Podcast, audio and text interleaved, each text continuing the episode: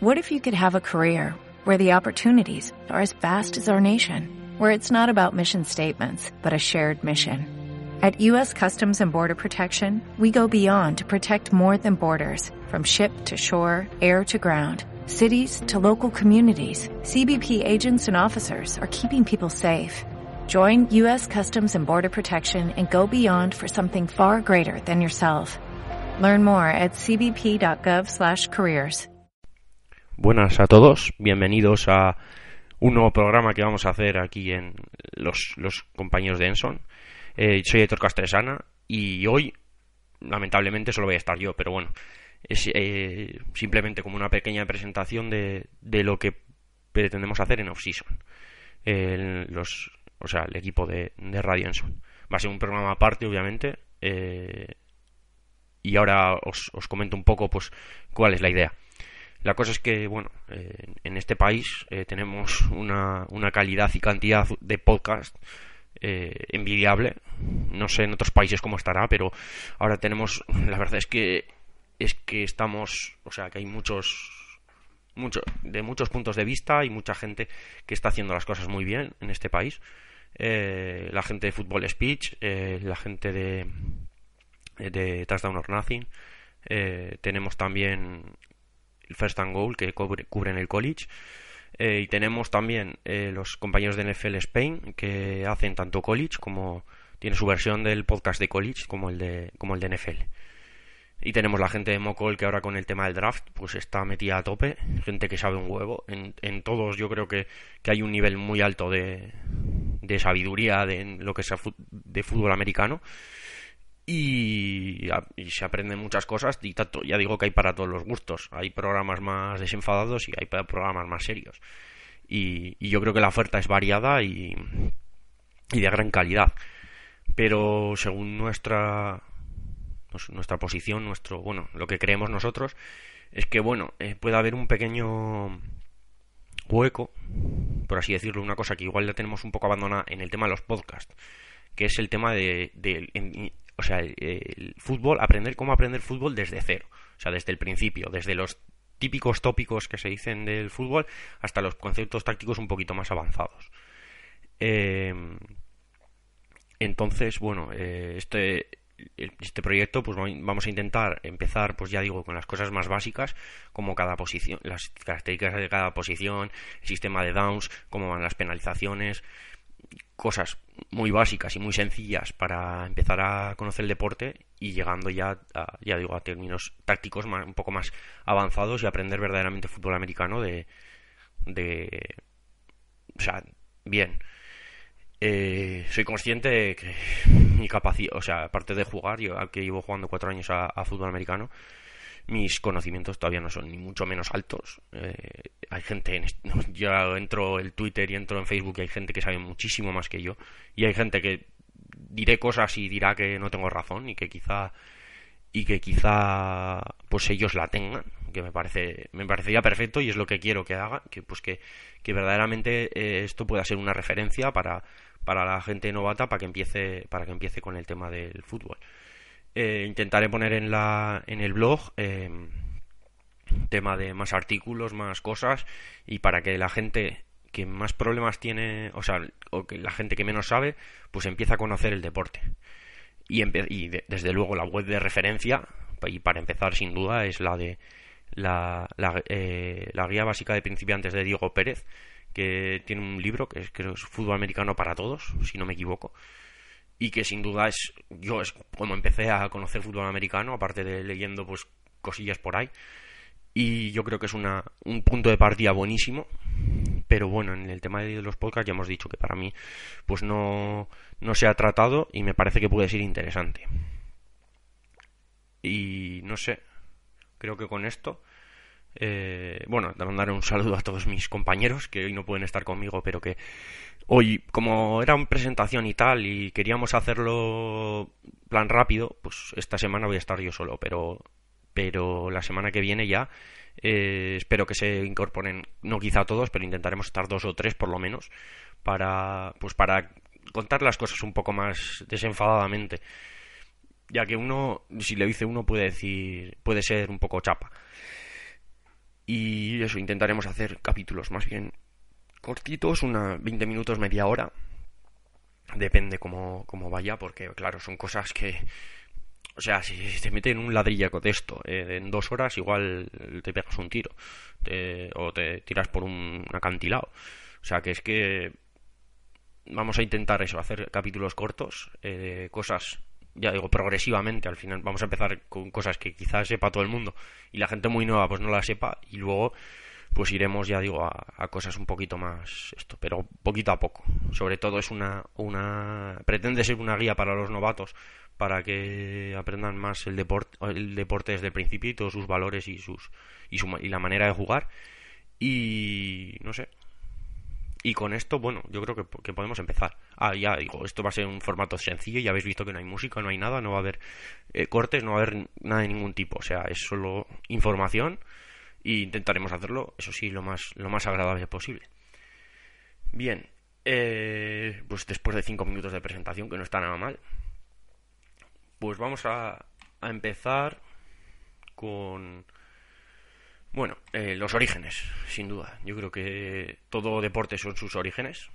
Eh, y el origen del, del, fútbol es el rugby. Bueno, y el rugby del rugby en el soccer, pero bueno. Eh, todos sabemos que es del rugby, eh, todos sabemos que el rugby y el fútbol americano se les confunde todavía hoy en día, y, hoy en día que son deportes tan parecidos como el baloncesto y el fútbol. Eh, se creó más o menos en, a finales del siglo XIX, alrededor de 1869, más o menos. Y es un deporte, como digo, que viene del, del rugby, que al principio se jugaba de 15 eh, o sea, de, de 15 como el rugby, vamos. Eh, y sobre todo era un deporte a base, o sea, se empezó a jugar en college. Eh, luego en 1880 se introdujeron las, las, cosas que diferenciarían al rugby del, del, del, fútbol, o sea, al fútbol del rugby, mejor dicho. Que bueno, se, metió pues el snap, o sea, cómo se, cómo se da el balón, lo típico que sabemos de las pelis americanas, que se ponen a gritar como locos, jaja, no sé qué, y, sale, y sacan el balón, pues eso se estableció, los, se, se cortó ya con C jugadores y se introdujo el sistema de downs, que es donde empezó la diferencia. Y luego ya vinieron eh, la legalización del pase hacia adelante detrás de la línea de golpe, que luego explicaremos todo, y... Eh, la zona neutral, bueno, que hay, que hay en el balón. Bueno, que eso ya digo que son conceptos un poco que ya, ya iremos metiendo. Vale. Eh, el fútbol ha evolucionado mucho, las protecciones. Al principio eran cascos de cuero. Eh, si habéis visto la película y es el partido, es claro, o sea, eran los típicos cascos de cuero y las hombreras eran de coña. Y luego, bueno, fueron hombreras un poco más de cuero, así, más, un poco más mullidas y ahora son verdaderas obras de arte, eh, son... No, más que obras de arte son obras de la ingeniería, eh, son algunas son de, de, fibra de carbono, que valen una, una millonada. De, hecho, de las que llevan la NFL son alta tecnología, o sea, son uno de mi equipo tiene una de esas y, no pesa nada. Y, soporta los golpes como, como los troncazos que se llevaban hace 10 años, que eran protecciones enormes. Si nos fijamos ahora, las, si comparamos, las protecciones de ahora son muchísimo más más pequeñas que las de antes. Ahora parece casi que no llevan. Pero la protección contra impactos de las corazas sobre todo es brutal. El tema de los cascos es un poquito más complicado. Porque ya vemos que, además la gran crisis que está sufriendo la NFL, el tema de las conmociones. y la verdad, eso se está trasladando en otros deportes. Pero bueno. Eh, es un deporte que se empezó a, practicar mucho en college. O sea, fue, ya digo, eh, hasta muy entrado. Eh, no sé, no, sabría deciros exactamente, porque yo de historia de fútbol americano sé bastante, bastante buco, sé un poco lo básico. Pero bueno, luego el deporte profesional yo creo que a mediados del siglo del siglo XX ya ha empezado a, ser un poquito más importante. Antes era completamente marginal. O sea, sí había fútbol eh, profesional, pero era muy mucho más importante el college.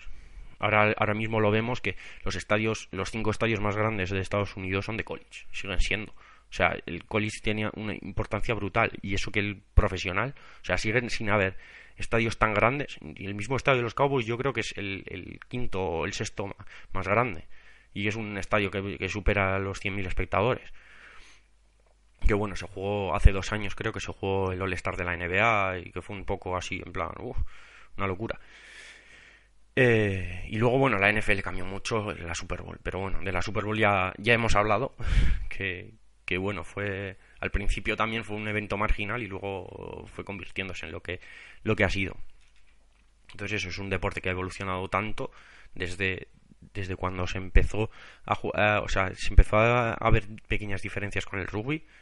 Eh, empezó a, o sea, la diferencia era brutal. Ya, o sea, ahora son deportes completamente distintos. O sea, ya digo, se parecen, yo creo que se parece más el fútbol y el baloncesto que el, que el rugby y el fútbol americano. Que es el, el, primer típico tópico, ¿no? del mundo, que, que los... O sea, que el rugby y el fútbol es lo mismo. Pero bueno, los, los que juegan a fútbol son, son unas nenas porque llevan protecciones. Eh, es así, o sea, es, es, lo típico, lo que soy en la calle, lo que todo el mundo me dice, porque juegas a fútbol americano, ah, sí, unas mariquitas, y el que no lo confunde con el rugby. Así que, bueno, luego ya, ya iréis viendo que, son deportes completamente diferentes. Eh, vale, empezamos ya un poco con, con la táctica. Eh, las reglas, sobre todo. Eh, es un deporte que, que el balón está en un, en un... Es que esto es complicado de explicar. Es un deporte de posicional. O sea, que la posición de campo es importante. Hombre, en el fútbol también, y en el rugby, y en... Claro, no es lo mismo que estés cerca de tu portería que en la otra. Pero bueno, eh, las posiciones son alternativas. O sea, no... No sé cómo decirlo. No pueden tener el balón dos equipos a la vez. O sea, o lo tiene uno o lo tiene el otro. Parece una obviedad. Pero... No sé si... No sé si... Es que creo que no me explico. Em, hay una unidad en el campo que suele ser ataque y otra que suele ser defensa, menos las de equipos especiales. Entonces está diferenciado. Eh, está empieza uno, eh, se empieza con el kickoff, ¿no? Que se chuta el balón. Entonces, el, el equipo que recibe obviamente va a empezar atacando. Ellos van a tener el balón. Entonces, ellos tienen el ataque. Eh, ellos van a tener un jugador en el balón que va a hacer el snap, el movimiento, y van a tener ellos el balón. Em, como he dicho, el snap. El snap es el donde empieza la jugada. Em, a ver cómo... Es que esto es complicado, ¿eh? Cuando empieza la jugada es el snap. No se puede mover nadie del ataque. Bueno, se pueden mover en paralelo, pero en principio no se puede mover nadie del ataque en el momento del snap, ni antes del snap. Cuando cuando se suele decir antes de la jugada, el quarterback suele decir ready. Se colocan todos los jugadores y desde ese momento hasta que salga el balón, ninguno del ataque se puede mover. Luego veremos que hay excepciones, que hay cosillas que se pueden hacer, pero en principio no se puede mover nadie. De la defensa lo único que no pueden hacer es cruzar, o sea, el, del balón vamos a, cruzar una línea, una línea paralela a, una línea de fondo del, del, del campo, una línea cualquiera de las de fondo. Em, o sea, esa, de esa línea, o sea, de, la, de la punta que está más cerca de la defensa, de esa línea no puede atravesar nada el jugador, ni el casco, o sea, no quiere decir la cabeza, no, ni el casco puede atravesar. Y el, y el ataque tiene que, obviamente está en el otro lado y no se puede mover. En la defensa sí se puede mover, pero no se pueden, no pueden entrar. Luego ya veremos las maneras que hay de entrar y los tipos de faltas que hay, que, son muchísimos y que ya veréis. Pero la base es esa. Y luego empieza la jugada, el center, que es el que agarra el balón, saca el balón, se la da al, al quarterback normalmente. Sí, vamos a decir que se da al quarterback. Y hay dos opciones, correr o pasar, básicamente. O, la tercera es correr el propio quarterback. Pero bueno, y entonces, eh, un jugador de defensa le placa, o, el. Sí, si un jugador de defensa le placa, se acaba la jugada. Entonces, si el balón se pone donde, donde, donde se ha acabado la jugada, donde le ha placado el jugador o donde se ha salido del campo. Vale. Esa es en principio la secuencia de una jugada normal. Eh, es un deporte que todo esto, o sea, todo lo que estoy diciendo, está estudiado, repetido eh, 10.000 millones de veces no sé si dará tiempo a 10.000 millones de veces, pero todas, o sea, está repetido mil veces. tú si vas a un entrenamiento de cualquier equipo, vas a ver todo el rato haciendo lo mismo, y lo mismo, y lo mismo, y lo mismo. Y está repetido, o sea, y una... O sea, es que hasta la saciedad.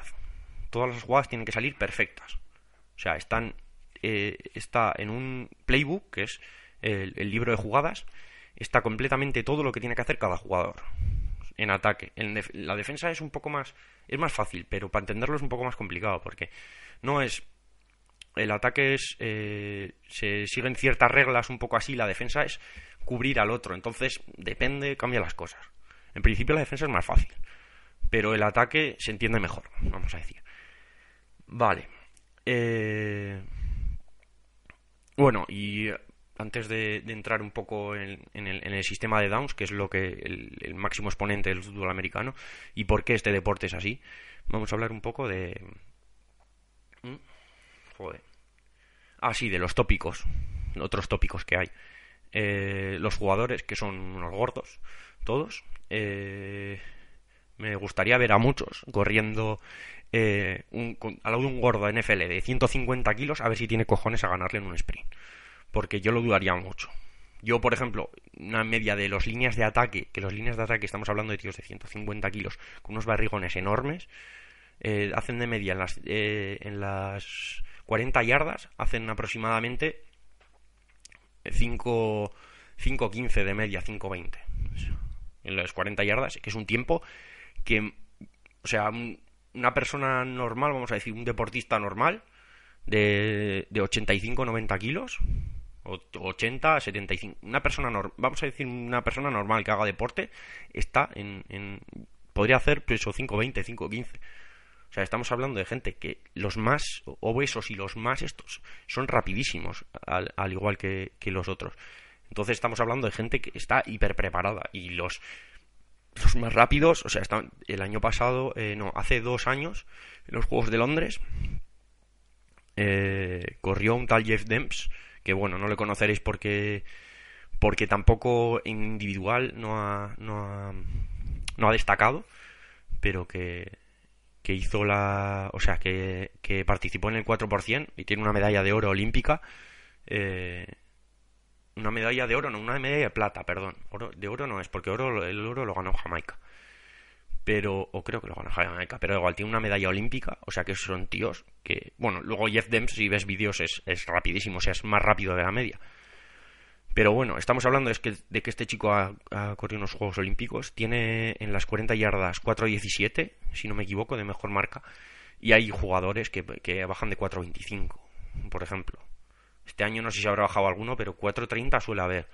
O sea, que, que son superatletas, o sea, no son, no son, que sí, que hablamos de super gordos, de no sé qué, o estamos hablando también de hace poco en, el, en la Combine, un tío de que pesa 125 kilos, ha hecho, ha hecho 4.53, si no me equivoco, que es un tiempo de, de, gente muchísimo más ligera. O sea, y cada vez son más rápidos, cada vez son más ágiles y cada vez son más fuertes. Y, y, la verdad es que eso un poco está empezando a asustar ya porque, porque es que cada vez o sea, cada vez eh, están exponencialmente, cada vez están mejorando sus mejores marcas. Entonces, eh, esto es, o sea, el, desarrollo humano es lo que tiene, pero es que, o sea, ya, ya están, estamos hablando de gente que son superatletas. Eh, vale, vamos con el sistema de Downs, que es, yo creo que la característica más importante del fútbol americano. Eh, yo creo que, bueno, el sistema de Downs es simplemente que tú tienes cuatro oportunidades para eh, avanzar 10 yardas de campo. 10 yardas que son para, para... Bueno, y nosotros ya no hacemos, los que seguimos el deporte y hablamos en yardas, no habríamos en, en metros, pero bueno, en metros 10 yardas sería como, como 9,2 metros aproximadamente, o sea, que son casi equivalentes. Eh, Entonces, eso, tienes con las jugadas que he dicho yo, o sea, corriendo, pasando, lo que sea, eh, tienes que avanzar 10 yardas. Bueno, se me ha olvidado eh, decirlo. Antes eh, se cambió, no sé en qué año, pero se cambió. Antes había cuatro oportunidades para avanzar para avanzar 5 yardas, creo que era. Y luego se cambió porque se hacían unas formaciones que se llaman formaciones en cuña, que se vendían los jugadores muy juntos, o sea, el, el principio del fútbol era, era, era una locura. Eh, igual había en cada año, fácil, igual había 15 muertos. O sea, una, una barbaridad. En, los principios de del, del, siglo XX eran, eran los, los, partidos de fútbol eran carnicerías. Una pasada. Y, y, prohibieron la formación en cuña y luego eh, hicieron esto de, aumentarlo y al final para avanzar 5 yardas en 4 intentos te tiras cuatro veces de cabeza y, casi llegas y con 10 yardas ya había que comerse un poco más el coco para ver cómo, cómo avanzábamos hacia adelante. Entonces en principio tienes 4 jugadas para avanzar 10 yardas que es lo que, lo que decíamos.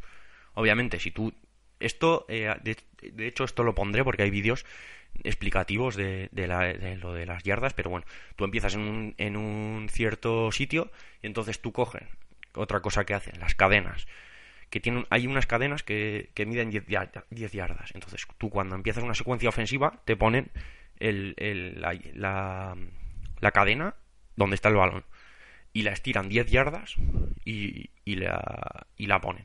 Entonces tú tienes, eso es lo que tienes que avanzar tú si llegas, si, si te pasas, o sea, si llegas hasta ahí o pasas, bueno, tienes que pasar, de hecho, se, eh, tienes otro, primer down, que se diría, que es, se volvería a coger la cadena, se pone la cadena, la, la parte de atrás de la cadena en el balón, y se estira hacia adelante, y tienes otras cuatro oportunidades para avanzar.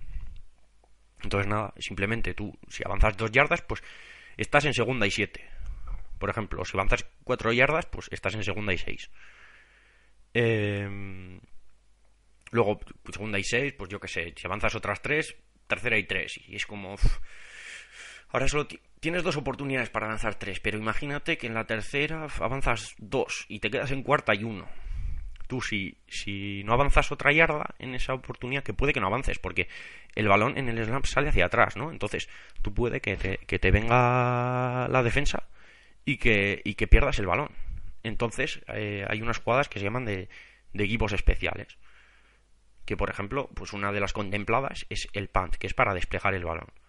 Tú si crees que ese cuarto down no te quieres arriesgar, porque si te arriesgas puedes perder el balón. O sea, si te arriesgas y no conviertes, el balón es posesión para el otro equipo, como he dicho, que son posesiones alternativas, es como en el, en el béisbol. O sea, el, que, el equipo que está atacando está atacando y el que está defendiendo está defendiendo. Eh, lo que pasa es que en el fútbol americano se le puede robar el balón. Hay maneras de robarle el balón al rival. Pero el que está es un equipo de ataque y uno de defensa. Y la, y la manera de regular, si un ataque está dominando a esa defensa y merece seguir atacando, es conseguir esas cuatro, cuatro en esos cuatro intentos avanzar esas diez yardas. Eh, ya digo, hay, hay muchísimas eh, jugadas de, situaciones especiales, que se llaman equipos especiales, que, bueno, en principio las iremos, ya las iremos diciendo. Pero, pero eso, lo básico es eso, que tú tienes que avanzar en cuatro intentos, tienes que avanzar 10 yardas, de alguna manera. Y si no, pierdes el balón y se lo, se lo da al rival. Se lo das al rival. Vale. Eh Bien. Entonces, para, conseguir este cometido, pues eh, hay 11 jugadores en el campo y cada uno tiene perfectamente, como ya he dicho, perfectamente asignado, perfectamente reflejado lo que tiene que hacer en cada jugada. Las jugadas están diseñadas, pues algunas están diseñadas para correr, otras para pasar, otras jugadas un poco eh, de engaño, o sea, se puede hacer un poco de todo. Es, eh, en fútbol americano casi puedes hacer lo que te dé la gana el límite es tu imaginación, o sea, todo lo que, lo que quieras hacer. Bueno, más que tu imaginación, que la jugada sea viable también. Suele, suele ser importante. Eh, entonces, para esto, pues vamos a repasar un poco las posiciones y el que hacer más o menos que tiene cada uno. Luego al final vemos que casi todos hacen lo mismo, pero hay ciertas posiciones que son muy importantes. Y bueno, eh, siempre, siempre que se habla de esto, se habla obviamente del, del quarterback. El quarterback, que eso siempre lo habéis visto de las pelis americanas, es el tío que eh, se liga a todas las cheerleaders. Eh, pero en el campo tiene una particularidad, tiene, es, es, un poco el líder del equipo, como lo es el líder para ligarse a las cheerleaders. Eh, el quarterback se tiene que saber todo. O sea, todo es todo. Todas las jugadas se tiene que saber todo. ¿Por qué? Pues porque es el tío que tiene que, o sea, que siempre recibe el balón. O sea, hay un tío que tiene el, snap, que es que eso, es que lo ha hecho, yo cuando era pequeño también lo hacía y no sabía, tenía ni idea que, lo, que era fútbol americano, que se ponía uno delante en posición como, como de estar cagando en el monte y hace un snap, que es, que es lo de mover el brazo hacia atrás y dárselo, pues el que se pone atrás es el quarterback y es el que le dan el balón. Y él tiene que hacer, o sea, no tiene que decidir, porque normalmente suele venir decidido qué tiene que hacer, pero él lo tiene que ejecutar. Claro, darle el balón a alguien para que corra, o decidir pasársela a alguien, o tiene que, tiene que hacer alguna decisión sí que tiene. Pero bueno, en principio es recibir el balón y repartir el balón. Es como una apertura en rugby, pero más complicado, porque es complicado el tema del quarterback. Eh, de quarterbacks hay dos tipos, básicamente. El quarterback clásico de la NFL eh, se llama el pocket, passer.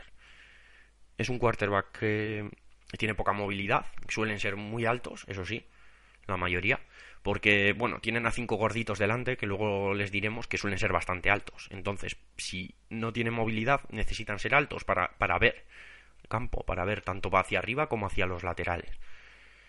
Eh, suelen tener, bueno, su capacidad principal es que son muy buenos pasadores, saben pasar muy bien el balón, buena precisión. Luego hay, hay, muchos matices, o sea, ya vemos que luego cada quarterback es un mundo. Dentro de, dentro de un mismo estilo de quarterback hay quarterbacks que son muy diferentes. Eh, y en este, este clásico eh, son Peyton Manning y, Tom Brady, son los dos exponentes del, de Pocket Passer. Son jugadores muy poco móviles que no, no tienen velocidad con las piernas. Eh, simplemente son conocen muy bien el juego, eh, saben muy bien lo que va a leer la defensa, que bueno, ya eso también lo, lo diremos, pero que controlan mucho la situación, que saben muy bien lo que tienen que hacer. Son jugadores muy son muy inteligentes, sobre todo, y son eh, unos auténticos líderes, son los auténticos líderes del equipo. Casi siempre estamos hablando de que los quarterbacks son la referencia. Bien, eh, y luego está el quarterback que ahora está haciendo estragos y ahora que sepáis un poco de fútbol, sabéis que ahora están causando furor. El último ganador de la Super Bowl tiene un quarterback de este tipo y son los quarterbacks tipo double thread o scrambles, que son los corredores que pueden correr. Eh, el, el máximo exponente, quizá el que más conozcáis y no precisamente por su por su por lo que juega fútbol es Michael Vick. Michael Vick es un, muy, un jugador muy polémico, ya que estuvo en la cárcel por, por estar en, peleas de perros. Eh, organizar peleas de perros, perdón. O sea, que, le metieron a la cárcel. Fue un, fue un bombazo. Eh, es un poco el primero tan descaradamente corredor y, además que, que, en su momento funcionó bastante. Lo que pasa que al final no es una cosa que no, no llegó a calar, pero es el primero que verdaderamente yo creo que, que tuvo un poco de éxito.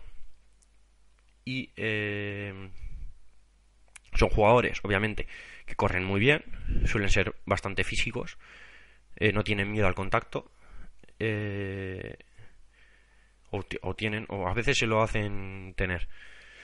Pero bueno es porque es que hay algunos que algunos jugadores que, que son muy pegadores y al final buf, ya, ya hablaremos porque hay muchos, muchos casos ahora mismo, pero Russell Wilson, el actual quarterback de los Seattle Seahawks, que han ganado recientemente a la Super Bowl, eh, Robert Griffin III, que ese es el que un poco le han hecho coger miedo porque en, en un año creo que ha tenido tres lesiones por, por problema de, de correr con poca cabeza. Eh, tenemos a Cam Newton también de los Carolina Panthers. Eh, hay muchos casos. Son jugadores, ya digo, muy rápidos que y sobre todo suelen tener la característica de que lanzan bien en movimiento. Eh, no se quedan detrás de no se quedan parados detrás del balón corren hacia los laterales la pasan no sé qué. Es por eso lo de doble amenaza porque puede correr o pasar. Eh, ya sabes que los quarterbacks si, eh, un quarterback tipo Tom Brady te va a dar casi siempre el balón. Eh, y si, y si él corre hacia atrás y no le da el balón al quarterback, ya sabes que te va a lanzar. Pero un jugador que, te pueda correr por el exterior, no sabes si te va a lanzar o te va a correr. Y ahora, bueno, muchos equipos están aprovechando esto, esta coyuntura un poco y estos jugadores que han salido, que, que son gente que son muy diferentes. Por ejemplo, Robert Griffin tenemos al, al loco, la pradera, que se tira, se va a correr, le da igual que vengan 3 que 3000. Russell Wilson es lo contrario, sabe, sabe correr, pero corre con, con, bastante cabeza. O sea, no, no arriesga más de lo necesario, se corta mucho. Y bueno, la verdad es que de momento le ha salido bastante bien, porque por lo menos ya tiene, ya tiene un anillo. Eh, luego tenemos, ya hemos hablado bastante del quarterback. Y luego tenemos, pues, eh, lo sencillo. Corredores. Se ponen detrás del quarterback simplemente y esperan a que les, a que les den el balón para correr con él. Simplemente eso. O sea, una jugada de carrera, coge el quarterback, se da la vuelta, le da el balón al corredor y el corredor corre. Por donde quiera. O sea, hay muchas maneras de correr, por fuera, por dentro, pim pam. Muchas maneras de correr. Pero corredor clásico. Pero también hay dos tipos de corredores. Hay, hay corredores tanques. Jerome Betis. O sea, eh, si tenéis highlights, eh, Betis es, siempre se pone ese ejemplo porque es que es el ejemplo más puro. O sea, era es un tío enorme, gordísimo, pero muy rápido y muy durísimo y, tío que le encanta correr por el medio. Luego, y luego está eh, el típico corredor elusivo. El, el clásico este Rey Bush que ahora mismo está en activo. Creo que ahora está, sí, en el último año ha estado en Detroit Lions, estuvo en los Saints, que llegó hasta una final de conferencia con los, con los Saints, ha estado en los Dolphins y ahora está en los, en los Detroit Lions. Y es el típico caso de, digo, de corredor que, que, le gusta más bailar, por así decirlo. O sea, no va directamente al contacto. Es un poco elusivo. Intenta buscarle las cosquillas a la defensa, pero por el tema de, de, de que es evasivo, es difícil de placar en campo abierto. Em, no sé, es un poco eso. La antítesis un poco del corredor que es que es tanque, le das como un bulldozer, le das el balón y, rompe por el medio lo que haya, sean de, su propio ataque o de la defensa, da igual. O sea, él dice yo tengo que correr por ahí y pasa por mis cojones por ahí. Eh, ese es un poco los dos tipos de, de, corredores. Y luego tenemos al fullback, que es, que es un jugador bastante, ahora mismo, bastante en desuso. Yo creo que acabará extinguiéndose irremediablemente y es una pena, porque, porque ver a un fullback bloquear muchas veces es, increíble. Y todavía no he explicado lo que es un fullback. Es, es, es, un híbrido igual entre línea de ataque y corredor. Es decir, es un corredor que a veces bloquea al corredor de atrás, o sea, se pone delante de él en lo que se llama una formación en I, que también la veremos. Se pone delante de él y le abre camino. O sea, por ejemplo, si tiene una carrera interior, pues él se mete por, por, donde va a correr, se mete el delante y le va a intentar abrir hueco para que corra. O también puede correr con el balón. También son jugadores muy potentes, son muy... Eh, son, es que son unos... Pues como ha dicho Betis, pues es el, ese es, el, clásico, un, un tanque que, que un tío que bloquea, que entra, bloquea y ya está.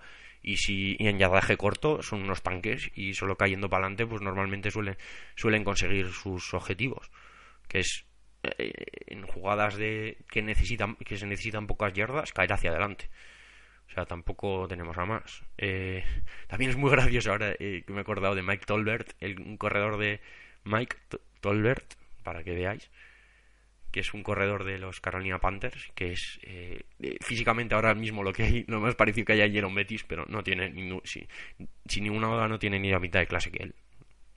Todo se ha dicho. Pero que es el, caso claro, ¿no? Y luego eh, tenemos a... A ver, creo que con los fullbacks, bueno, hemos acabado un poco, ya que vamos a hacer un poco de repaso así. Eh, y acabando con, con los jugadores, porque ya hemos dicho que ahora pues eso, el quarterback, que es un poco el que distribuye el juego, el corredor, que el que corre, y claro, alguien tiene que recibir los pases, ¿no? Esos son un poco, ya con esto vamos a cerrar los jugadores de, de, habilidades, que suelen llamar los skill position players, que son los jugadores que, que tocan el balón, vamos a decir, porque hay otros que no lo tocan, que luego lo veremos. Los que necesitan ciertas habilidades con el balón, que necesitan saber cómo recibirlo, cómo tratarlo, cómo es que como tratarlo no me parece muy correcto, pero eso, o sea, jugadores que, tienen contacto con el balón y que necesitan eh, y que viven un poco del contacto con el balón. Los receptores tenemos, que se ponen simplemente en la formación, se suelen poner a los extremos de, la formación, o sea, casi pegado pegados a las bandas. Eh, los receptores son jugadores, suelen ser los más rápidos. Los más rápidos no suelen ser los corredores, los corredores suelen ser más compactos, más que rápidos, más potentes. Los, los receptores suelen ser los más atletas de, del ataque, los más rápidos. Eh, y bueno, aquí hay básicamente tres tipos. Los, los jugadores de, de, de ruta larga, o sea, los jugadores que son eh, auténticos velocistas y que suelen ser muy altos, muy fuertes y, y viven de, de su envergadura para coger balones eh, eh, por, por superioridad física y en largo básicamente o sea son las típicas bombas que se suelen ver en los en las jugadas ay qué pedazo de jugada pues típico el quarterback coge lanza un misil a, a, China y el, y el tío salta porque es súper alto y súper fuerte y, coge el balón y, y, lo convierte pues en, mucha, en una ganancia muchas yardas o, o, o vamos, o sin más, a veces no lo cogen, pero bueno. Eh, tenemos aquí el caso claro es eh, es que es una debilidad mía Larry Fitzgerald el, el receptor de los de los Cardinals. Eh, también tenemos a Calvin Johnson obviamente que seguramente sea mejor que, que bueno seguramente no es mejor que Fitzgerald es que Fitzgerald es muy bueno pero Calvin Johnson lleva dos temporadas muy buenas. Si veis highlights de Calvin Johnson es que es, una o sea le lanzas el balón da igual o sea eh, le ponen ocho tíos encima cubriendo le da igual o sea el tío coge los balones y no hay quien no hay quien se los arrebate. Son son eso los, receptores pues eso que son que son unas máquinas vamos a decir. O sea unos el receptor no son receptores totales pero es eso las amenazas profundas el, receptor que físicamente es, es muy superior y, gana a los jugadores por clase, básicamente, y por capacidades físicas.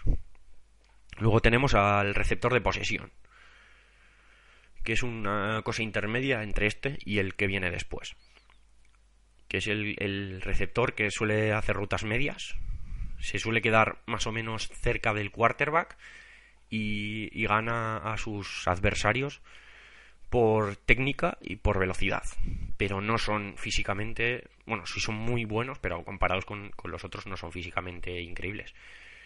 Eh, y no físicamente creo que ahora voy a poner el caso y es una máquina físicamente, pero no es el mismo estilo de receptor que Calvin Johnson, por ejemplo, que es Andre Johnson, el receptor de los, de los Houston Texans. También un poco pues, se podría encuadrar a Michael Floyd, pero es que Michael Floyd es, un intermedio entre esto y, y, lo que he dicho antes, de de los receptores, bueno, Josh Gordon podíamos poner como caso anterior, el de los Cleveland Browns. Pues, como receptor, ese receptor físico, ese receptor profundo. Em, y suelen ser, físicamente suelen ser un poco más compactos estos. Porque a veces les toca hacer eh, rutas interiores, que bueno, ya veremos también lo que es, pero vamos, un receptor en, largo suele correr campo y, va hacia arriba, ¿no? Y ahí normalmente suele haber poca gente. O sea, lejos de, lejos de donde está el quarterback suele haber más bien poca gente. Estos jugadores son más, son más compactos porque se pueden llevar más golpes. Eh, transitan rutas con, con bastante más tráfico, bastante más jugadores rivales y se llevan más golpes. Entonces, eh, suelen tener mejores manos también, o sea, suelen ser muy seguros de manos cogen bien los balones y y bueno no sé no sé qué más se podría decir de estos jugadores que son un poco los no los más currantes no porque los más currantes son los de los de flanker los receptores flanker o los, los receptores de, de de ranura como suelen decir los estos los flankers es que flankers es flankers vamos a ver con flankers eh, flankers son jugadores que se alinean más cerca o sea, hemos hablado de los receptores que se ponen súper abiertos. Pues estos están más cerca del quarterback. Suelen tener rutas muy cortas y son, son jugadores que, tengo que poner el caso claro, Wes Welker. Son jugadores que, que viven más de sus yardas después de la recepción. O sea, es que igual me estoy metiendo en conceptos o sea, fútbol para novatos y me estoy metiendo en, yardas después de la recepción. Digamos que ellos eh, reciben el balón más en corto, pero buscan luego más la vida. Vamos a decir. No. O sea, es, básicamente eso. Que ellos hacen cosas muy sencillitas, pero luego se buscan la vida para, para conseguir las verdaderas ganancias que necesita el equipo. O sea, un receptor se espera, se espera más o menos que, consiga 10 yardas por recepción, cuanto menos. Pues estos igual se la tiran a 3 yardas y tienen que, y tiene que ganarse esas 7, pues con su velocidad, con su, con su buen hacer. Suelen ser los jugadores que más golpes se llevan. Eh, suelen ser los que es que algunos los que más físico tienen pero es que Welker no es precisamente una máquina físicamente eh, suelen ser eh, más versátiles, más móviles, pero no tan rápidos. O sea, no son, no son, ya digo, no tienen esa velocidad de la leche, pero son sobre todo muy inteligentes. saben, saben buscar bien los huecos, que es lo que, lo que necesitan. Y luego tenemos, para acabar un poco de los, con los, con la gente de, ¿cómo decirlo? de habilidades, pues tenemos a, a los... Ay, Dios mío. A los Tyrants. Que Tyrants, esta posición es difícil de explicar. Porque bueno, luego, bueno, luego voy a acabar la explicación con eso. En principio son receptores, pero son muy altos. Son muy grandes, son muy físicos, son muy... Son tíos... Eh, para que lo entendáis, es el típico jugador de baloncesto es que hay mil casos además en la NFL. Antonio Gates, por ejemplo, podéis buscar. Antonio Gates, Gates de Puerta, en, castellano. Eh, o, por ejemplo, Jimmy Graham, ahora mismo de los Saints, pero que no se sabe si, se quedará. Son los, casos claros de, de Tyres. O el mismo Aaron Hernández. Lo que pasa es que Aaron Hernández es un poco un Tyren un poco atípico. Eh, que es tristemente también famoso porque hace poco le ha metido a la cárcel. Bueno, está, creo que está en prisión preventiva, pero bueno, por un, por un tema de asesinato. Poco, un poco jodido. Pero bueno, tenemos a Rob Gronkowski ahora mismo también, que es uno de los grandes, de los grandes, ¿cómo decirlo? De los grandes Tyrants. Eh, y son jugadores, eso, que son como los receptores, pero muy grandes reciben mucho en tráfico, eh, reciben bien los golpes, o sea, saben, saben que van a recibir golpes y lo saben. La particularidad que tienen es que saben bloquear. Que aquí empezamos, empieza la fiesta, porque claro. Bueno, también hay que decir que son tipos, hay dos tipos. Hay Tyrants bloqueadores, saben recibir, pero su fuerte es bloquear, es ayudar a la línea de ataque, que ahora veremos lo que es la línea de ataque. Ayudar a la línea de ataque a bloquear. y luego otros. Hay gente que hace las dos cosas bien. Jason Witten, por ejemplo, el mismo Gronkowski. Son jugadores que, saben bloquear y luego saben recibir el balón. Pero bueno, luego hay, luego hay, hay, hay Tyrants que, que son casi receptores, como el mismo Aaron Hernández que ponía. Eh, podemos poner ahí a Dustin Keller, ahora mismo eh, está lesionado, pero bueno, es un eh, eh, estaba en los Dolphins, si no me equivoco, en los Miami Dolphins, que son o sea, son Tyrants, pero receptores. Que, que lo de bloquear, Michael Ignew también tenemos, de los, de los Dolphins también, que son receptores, bueno, Ignew no todavía no está ni mucho menos a, a un nivel increíble, pero son, son Tyrants que son casi receptores. De los que he dicho, receptores de, de slot, receptores de, de flanker, flankers que se llamaban antes, pues lo mismo. Pero son más grandes y se supone que se les da, se les da una. Está más a bloquear. O sea, que, que aunque no sepan bloquear de por sí, se presupone que deberían de bloquear. ¿Y bloquear por qué? Obviamente, que luego ya veremos en el episodio de la defensa, pero eh, Tú, tú para proteger al quarterback tienes que tener a cierta gente protegiéndole. Y esta es la línea de ataque. El Tyren se pone uno de los lados de la línea de ataque que está formada por cinco hombres. El center, que es el que tiene el balón, el primero que toca el balón del equipo de ataque. Y luego tenemos los guardias, que son los guardias, que son guardias del, del center. Son guardias, sin más, pero que van a los lados del center. Y luego los tackles, que son los tackles ofensivos, porque luego en defensa también tenemos tackles. Que, que ayudan todos estos a, a crear un muro, por así decirlo, para el quarterback, para que nadie pueda pegar al quarterback, o en las carreras, para abrirle el camino al corredor, o corredores. Y para esto, bueno, ya he dicho, son, son cinco jugadores. La, la formación, o sea, lo clásico suele ser el center. El center es el quarterback de la línea de ataque. O sea, eh, como hemos dicho, todo en la, en la, NFL, o sea, en el fútbol americano está premeditado, por así decirlo. Está todo preparado y estudiado. Y el center es el que tiene que, que o sea, es el líder de la línea de ataque. Como ya veremos y ya va a ser una constante, las órdenes en fútbol americano van de dentro hacia afuera. Y, el que está, los que están dentro son los que mandan. El center y el quarterback están en el medio, o sea que son los que más mandan. Y en la defensa también lo veremos, que mandan también los que están en el medio. Entonces, suelen ser los más inteligentes del equipo junto con los quarterbacks. Eh, suelen ser eh, físicamente hay de muchos tipos, pero normalmente no suelen ser muy altos tampoco muy, muy gordos, suelen ser más bien móviles y eso, sobre todo inteligentes, de saber, saber lo que necesita tu quarterback. Muchas veces el center es básico en ciertas jugadas para, para ayudar al quarterback a, realizar una jugada.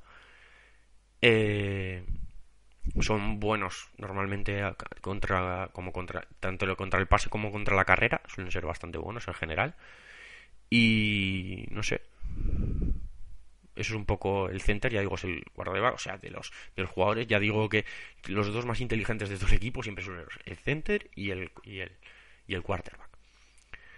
Eh, luego tenemos los guardas. Los guardas suelen ser los más grandes, normalmente.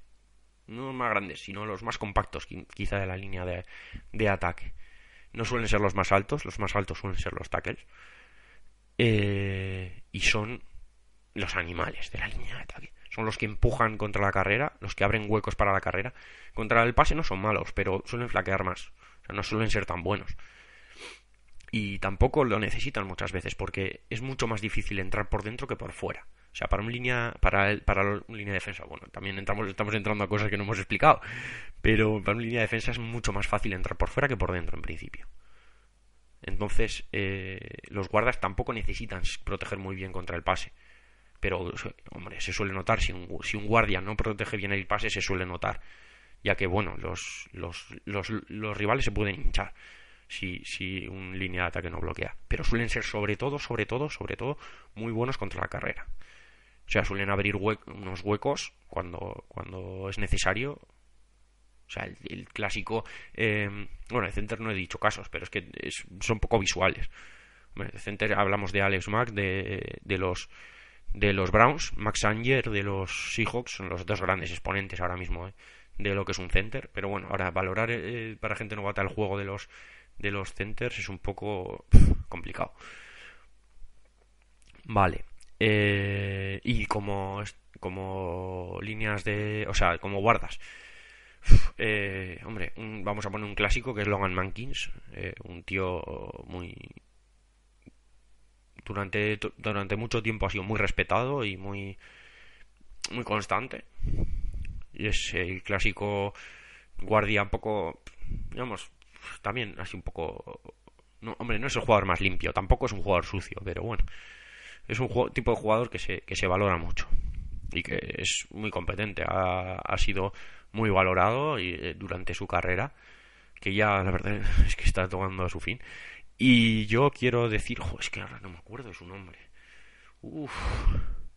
Uno que está en, los Panthers, iba a decir, pero no está en los Panthers, está en los Titans, si no me equivoco, que viene de Alabama, que es lo típico que quieres que sea un guardia así, porque es que te, vuelves loco. El, típico guardia, lo que digo, enorme, este que, arrastra montañas si hace falta. pues eso, ahí lo tienes. O sea, es. Eso, es inmenso. Y claro, es un. Se suele decir en el argot Mauler, un, un auténtico, es que es como Betis, pero en su posición, o sea, es que arrasa con todo lo que viene por medio. O sea, eh, retira a quien sea de donde sea. Porque son unos animales los guardas. Y este, joder, a ver, a ver si busco el nombre. No, es que no puedo buscar y hablar a la vez. Ya lo pondré. El caso es que eso, que los guardas, esos son los, los animales un poco de la línea de ataque, son un poco más descerebrados. El center le suele decir dónde tienen que ir y, y los tíos, bueno, lo hacen y, y, lo ejecutan bien. Y luego tenemos los tackles. esta posición es complicada también. Son los que guardian un poco los, los laterales del cuarto. O sea, estamos hablando de los, las esquinas de la línea de ataque son tíos que lo tienen muy complicado porque el, defensa lo tiene muy fácil para ir para afuera o para adentro. O sea, él lo tiene difícil para, para guardar siempre todo el, todo su rango de acción. Eh, suelen ser los, los, suelen ser una, los más grandes, eso sí. De altura suelen ser los más grandes. Suelen tener un juego de pies envidiable. Son muy buenos eh, andando hacia atrás, que bueno, es un clásico un clásico movimiento de línea de ataque que es para proteger el pase. Eh, cuando, cuando protegen el pase se suele crear como una especie de U, bueno, invertiano, una U, es decir, el center un poco se queda en su posición y los tackles bajan. Y crean como una especie de de eso, de pantalla pero, pero circular y los tackles tienen que tener mucho movimiento lateral y hacia atrás para, para, cerrar ese movimiento, ya que se tienen que se tiene que ocupar de cerrar eso contra gente muy rápida, muchas veces. O sea, la gente gente rapidísima y necesitan tener un juego de pies buenísimo. Suelen ser eso, físicamente los más portentos físicamente de la línea de ataque, aunque suelen estar muchos gordos. Pero, o sea, muchos suelen ser gordos bastante gordos, pero son juego de pies, velocidad, son los más rápidos y son contra el pase los mejores, aunque los hay contra la carrera que son tanques también. El caso claro, joder, ahora se me ha ido. Que estaba en los Eagles, es que no me acuerdo, es, es, mi ídolo y ahora se me están yendo todos los nombres. Pero vamos, bueno, ese eh, son casos, al final de los, de los líneas son muy poco visual, o sea, al principio los que, los que estáis empezando, los líneas os la vas a inflar muchísimo. Eh, y bueno, yo creo que con esto ya, ya hemos hecho el primer programa, que bueno, no sé si lo he dicho, que, bueno, vamos a repartir entre ataque y defensa. ¿Vale? Y entonces, bueno, este lo vamos a considerar un, programa de ataque. Y nada, y cada, cada programa pues intentaremos meteros media hora de ataque, media hora de defensa. Ahora he metido 50 y, 52 minutos de, de, programa, va. Pero bueno, como ha sido el primero de presentación y tal, pues nada. Eh, nada, un placer haber estado con vosotros. Eh, espero que, aprendáis mucho de, esto. Que comentéis, que no, no tengáis ningún problema en decirnos ninguna cosa. O sea, no nosotros estamos encantados por ayudaros, que, que, que, aprendéis a amar este deporte. Yo, por mi parte, voy a intentar que améis este deporte, no tanto como lo hago yo, porque lo tendréis complicado, pero bueno, que, pues eso, que, que, empecéis a entenderlo, que empezáis a, a, quererlo y verdaderamente que, yo qué sé, que os, que os llame la atención. Porque es un deporte que, que cualquiera puede, puede, jugar. O sea, la grandeza que tiene es que hay todo tipo de gente. O sea, al final lo que quieres es una, o sea, un compromiso con el, con el juego y tal, pero eres grande, eres pequeño, eres no sé quién, eres no sé cuál, da igual.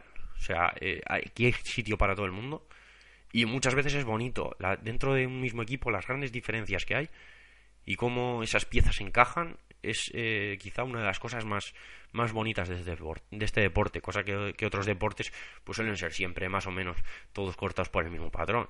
Pues en el fútbol sí que los porteros son un poco más altos, o los centrales, o hay algunos que son más pequeños y no sé qué, pero yo creo que tanta diferencia como en el fútbol americano de tanta gente diferente es muy o sea, me parece muy, muy, muy diferente a, a lo que pues a cualquier otro deporte o en, la, en el baloncesto que son todos enormes o yo qué sé o en sumo lucha de sumo joder, pues son todos unos mostrencos que flipas con, con, unos barrigones que vamos y yo creo que es un deporte que, que al final ves mucho tipo de gente o sea gente que al final es súper atlética pero en la NFL hay jugadores que pesan que pesan 85 kilos y jugadores que pesan 160 y todos juegan y todos pueden ser muy buenos con tanto con 80 kilos como con con 160. Así que nada, pues sin más, que espero que os haya gustado, que esto se me ha ido un poco de las manos con, con 55, que estaba pensando en mucho, como mucho hacer 40 minutos y al final pues se me ha ido un poquito. Eh, nada, que emplazaros, que bueno, que van a ser capítulos dobles, vamos a grabar el mismo día 2 y ahora pues voy a entrar con otros conceptos y con la defensa. Eh, digo, hasta la semana que viene esperemos que, grabaremos ya normal con los otros compañeros.